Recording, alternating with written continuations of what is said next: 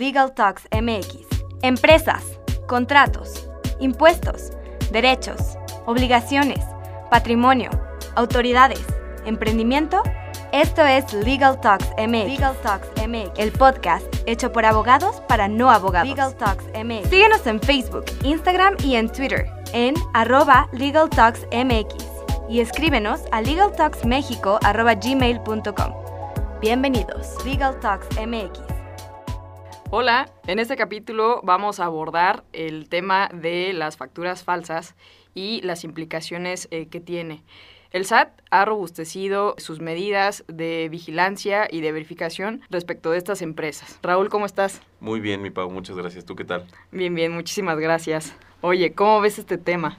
Mira, pues es un tema que la autoridad ha estado haciendo una búsqueda y una persecución de todas las empresas que utilizan facturas falsas y que también expiden facturas falsas. Y desafortunadamente en México tenemos esta mala costumbre de evadir impuestos o de pagar menos impuestos que los que nos corresponden. Y el gobierno actual ha reforzado las medidas para perseguir a todas las empresas que reciben las facturas y que les dan un efecto fiscal, obviamente, para pagar menos impuestos y para pedir la devolución de impuestos, así como de las empresas que expiden esas facturas. Claro. ¿No? Y el ejemplo es de alguna empresa de servicios. En apariencia es una empresa que está dada de alta en el SAT y que empiezan a facturar servicios, no tienen la capacidad para prestar esos servicios o que simplemente están simulando operaciones. Generalmente facturan servicios. ¿No? O sea, por ejemplo, si tú revisas una factura de estas empresas, vamos a suponer la empresa Servicios Conexos SADCB. ¿No? Está constituida conforme a las leyes mexicanas, está de alta y expide factura. Pero si ya te vas como al fondo de, la operación en sí, te das cuenta que pues a lo mejor no tiene la infraestructura, no tiene eh, trabajadores dados de alta. El SAT, como bien dices, ha robustecido mucho las medidas y es un tema que, por ejemplo, hace 10, 12 años no tenía tan monitoreado y era muy difícil que se diera cuenta quiénes eran este tipo de, de empresas que precisamente facturaban operaciones simuladas, que esa es como la primera cara de la moneda, porque la segunda cara es precisamente todas aquellas empresas que le dan un efecto fiscal a esas facturas, ¿no? Antes me gustaría dejar muy en claro qué es una factura. Tal vez muchos que nos están escuchando no saben bien a bien qué es una factura, qué efectos tiene. Por regla general, una factura es un documento que acredita que gastamos en algo. Es correcto. Si nosotros vamos a comprar una tele, y pedimos una factura, la factura realmente el valor legal que tiene es que demuestra que yo compré una tele por 10 mil pesos. Y ahí va a decir el valor de la tele, el código de la televisión, el número de serie, cuándo la compré, a quién se la compré. ¿Por qué es importante eso? Porque todos los gastos que hagamos en nuestra empresa, en teoría son deducibles porque son gastos indispensables para nuestro negocio. Claro. Pongamos de ejemplo comprar una computadora yo compro una computadora porque sin ella no puedo trabajar. Entonces, ese gasto es indispensable. ¿Por qué? Porque todos esos gastos reducen la cantidad de impuestos que tenemos que pagar. Es correcto. Entonces, si tenemos muchas facturas, aunque, sea, aunque sean falsas, pues eso hace que no paguemos impuestos. Y peor aún, si excedemos de nuestros gastos, eso pudiera otorgarnos una devolución de impuestos, es decir, gasté más de lo que ingresó. Y ese es precisamente el fin de la factura y de las facturas falsas, que yo voy a recibir una factura disque por servicios legales, disque por servicios de organización, pero realmente no se hizo nada y lo único que estoy haciendo es restando la cantidad de impuestos que tendría que pagar. Porque la base, por ejemplo, en, impuestos sobre la renta, el monto que utilizamos como referencia para el pago de ese, de ese impuesto son los ingresos que tenemos. Entonces, de esos ingresos podemos deducir precisamente aquellos gastos. Entonces, sí es una mala práctica, está súper penalizado Ahora, la factura como tal se expide cumpliendo como los requisitos principales que nos refiere el Código Fiscal. Yo tengo un documento PDF y tengo un archivo XML. Pero si ya empezamos a buscar el fondo del asunto, que no hubo una prestación de un servicio como tal, sino simplemente se buscó como el beneficio fiscal, acreditar como ese gasto, entre comillas, para yo poderlo deducir. y pagar de esa manera menos impuestos. Y ahí vamos al tema de la materialidad, Pau que realmente la materialidad es que los servicios que estamos deduciendo de esa factura efectivamente fueron recibidos. Si yo estoy pidiendo una asesoría de un abogado, la materialidad ahí sería un contrato. ¿Cuánto me está cobrando el abogado? Ah, es que el abogado no me dijo y de palabra me mandó por WhatsApp. Pues ahí empiezan los detalles. Claro. Si vas a gastar 5 millones de pesos, ¿por qué no lo tienes por escrito, no? Hasta genera un poquito de desconfianza, ¿no? Es correcto. La materialidad tiene que ver con acreditar que efectivamente recibimos ese servicio o bien que adquirimos esas mercancías y también tiene que ver con la sustancia eh, económica de, de, nuestra actividad. Ahora, si por ejemplo utilizamos outsourcing, que no es malo, el outsourcing, ¿cuál es la finalidad? Contratar a un tercero que me brinda ese servicio que a lo mejor en mi, dentro de mis trabajadores no encuentro ese perfil tan especializado. ¿sí? O sea, no es malo, o, o, lo malo en sí es precisamente el abuso que se le ha dado o empresas que son outsourcing que realmente no cumplen con ese perfil especializado. Claro, o también, por ejemplo, compro cascos, ¿no? Voy a comprar cascos, son indispensables para muchos trabajos, pero ¿por qué compraste cuatro mil cascos? Claro. ¿No? Si nada más tienes 10 trabajadores. Si tienes 10 trabajadores, y peor aún, ¿en dónde están los cascos? Porque cuando tú compras una tele, no es como que, oye, ¿no está la tele? Ah, no, pues, ¿quién sabe? No, pues te costó dinero, vas a comprar una tele y la tienes empotrada en tu casa o en tu oficina o la tienes ahí usándose, ¿no? Claro. Ahora, ¿por qué esto les puede pasar? El SAT tiene algo que se llama una lista negra o la lista de la gente mala.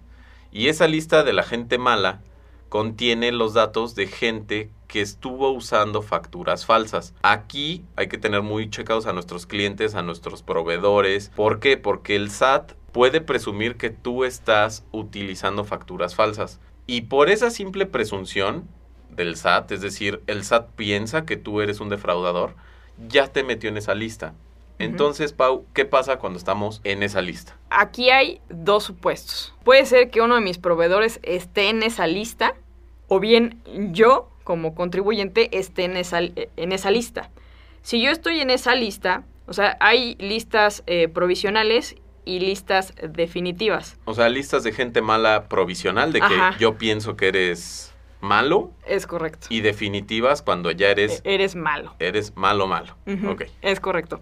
¿Cuál es la finalidad de estas listas? La lista provisional lo que hace es que el SAT presume que eres una empresa que factura operaciones simuladas, o sea, que, entre comillas, presta servicios, pero no los presta efectivamente, ¿no?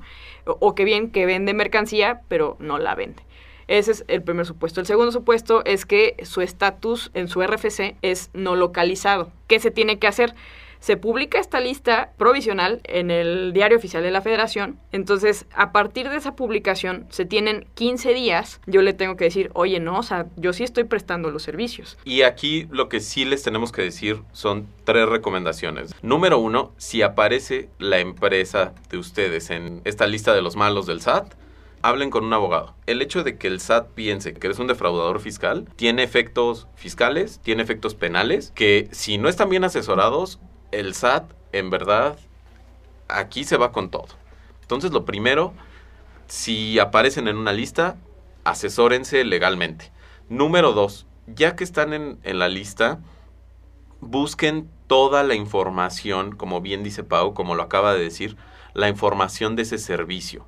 Y aquí hay que ser bien honestos, porque hay mucha gente que dice, no, es que el SAT la trae en contra de mí, y es una cacería de brujas, y es un terrorismo fiscal, pero nosotros bien sabemos cuando usamos una factura donde no se prestó ningún servicio, cuando un cuate nos dijo, ah, oye, yo te puedo vender, vamos a poner otra vez el ejemplo, de insumos para la construcción, y a ti te pareció fácil usar esa factura para deducirla por insumos de construcción.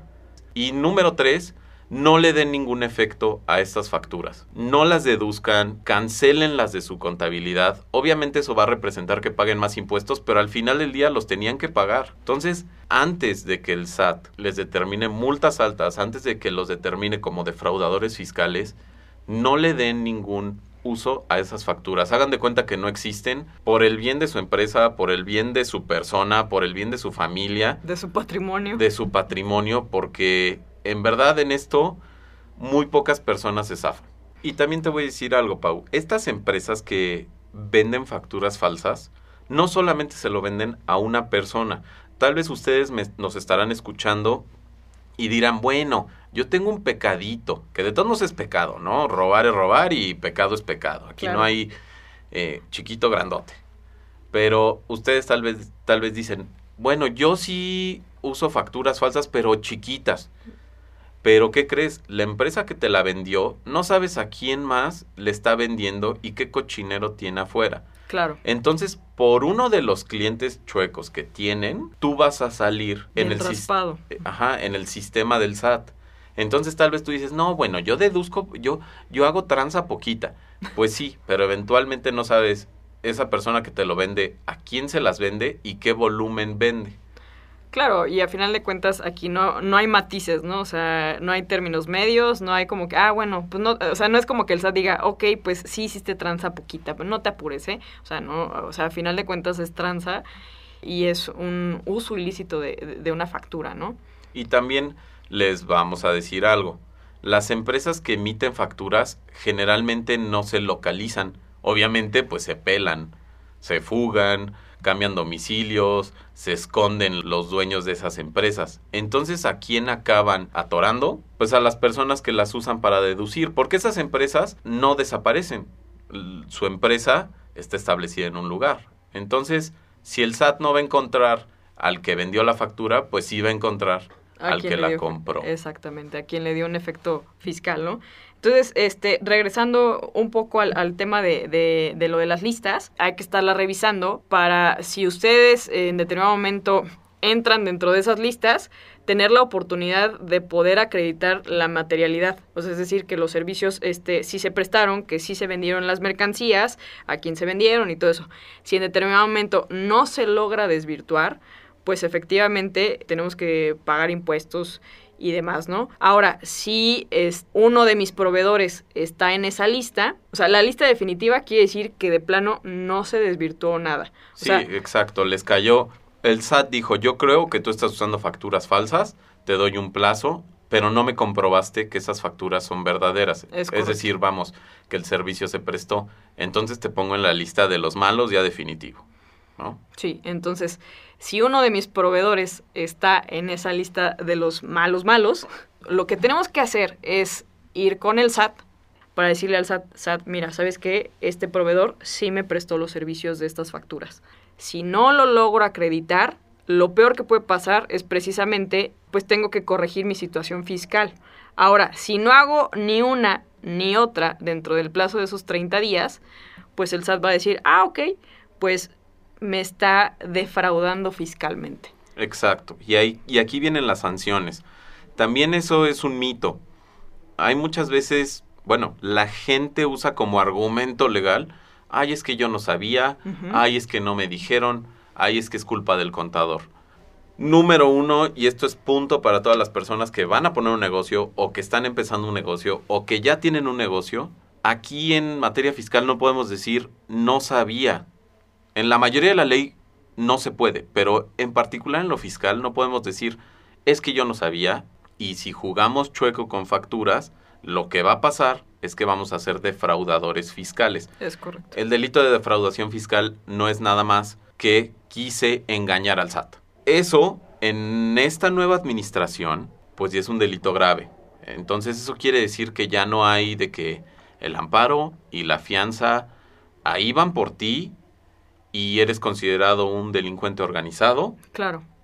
Entiendo, desde mi punto de vista creo que es excesivo. Ahora, también eh, el hecho de que haya, haya empresas fantasma eh, va también muy ligado al tema de eh, lavado de dinero. ¿no? Es decir, recursos de procedencia ilícita, es decir, narcotráfico, este, venta de armas, piratería, piratería, este, comisión de algún otro tipo de delito, por ejemplo donde esta gente, que a toda esa lana que reciben, buscan darle un cauce eh, legal. Ah, sí. ¿sí? Entonces, eh, buscan darle un cauce legal a través precisamente de la constitución de, de, empresas, pero empresas que no son buenas, ¿no? O sea, siguen como esa misma línea, pero lo único que hacen es que le dan como un, ya un trato, o pretenden darle un trato legal a esa lana. Entonces, ya eh, con varias reformas eh, a, a las leyes fiscales, precisamente se equipara eh, este tipo de, de, prácticas y dicen, bueno, ok, no nada más es defraudación fiscal, sino estas empresas están muy ligadas en su mayoría a otro tipo de delitos. Yo sé que suena bien no pagar impuestos, pero no lo hagan porque en verdad se van a meter en una bronca en la que ustedes ni siquiera deberían estar metidos. Es ¿no? correcto. ¿Cuáles son las recomendaciones que nosotros les pudiéramos estar eh, dando? Ok, la primera es, integren un expediente en donde sí estén efectivamente prestados los servicios, papeles, información, para acreditar que ese servicio sí se usó. La segunda recomendación es verifiquen de manera constante los listados definitivos del SAT. Bueno, y en términos prácticos también los provisionales. Si yo estoy en esas listas, pues también poner a disposición del SAT toda la información que tengo para poder acreditar esa materialidad. Y si un proveedor está en esa lista, pues no usen esas facturas, bórrenlas, ya no les den ni deducciones, ya no las usen porque se pueden meter en problemas. La otra recomendación es, hay que hacer un diagnóstico de todas estas deducciones que estamos realizando. Reiteramos, esto lo podemos resolver con documentos y con soporte, es decir, con servicios efectivamente prestados. Otra recomendación que les podemos dar pídanle a sus proveedores las constancias de cumplimiento de obligaciones fiscales que emite el SAT. Si la empresa con la que están trabajando no tiene esa opinión positiva, pues muy probablemente, tal vez no, tal vez no emite facturas falsas, tal vez no es un delincuente organizado, pero trae problemas con el SAT y eso les puede traer problemas a ustedes. Es correcto. Entonces, bien, si en determinado momento llegan a verse implicados en algún tema de estos, es bien importante que busquen la asesoría correspondiente. Tengan un abogado que sepa de estos temas. Y bueno, eso sería todo por hoy. Por favor, escríbanos en nuestras redes sociales. Escríbanos en legaltalksmexico.gmail.com para cualquier duda con respecto a este tema o cualquier otro que hemos hablado. Y pues bueno, cuídate mucho, Pau. Raúl, ha sido un gusto. Amigas y amigos, estamos en sintonía. Hecho, cuídense. Bye. Gracias por escucharnos. Esto fue Legal Talks MX. Recuerda contactarnos a través de nuestras redes sociales. Hasta la próxima.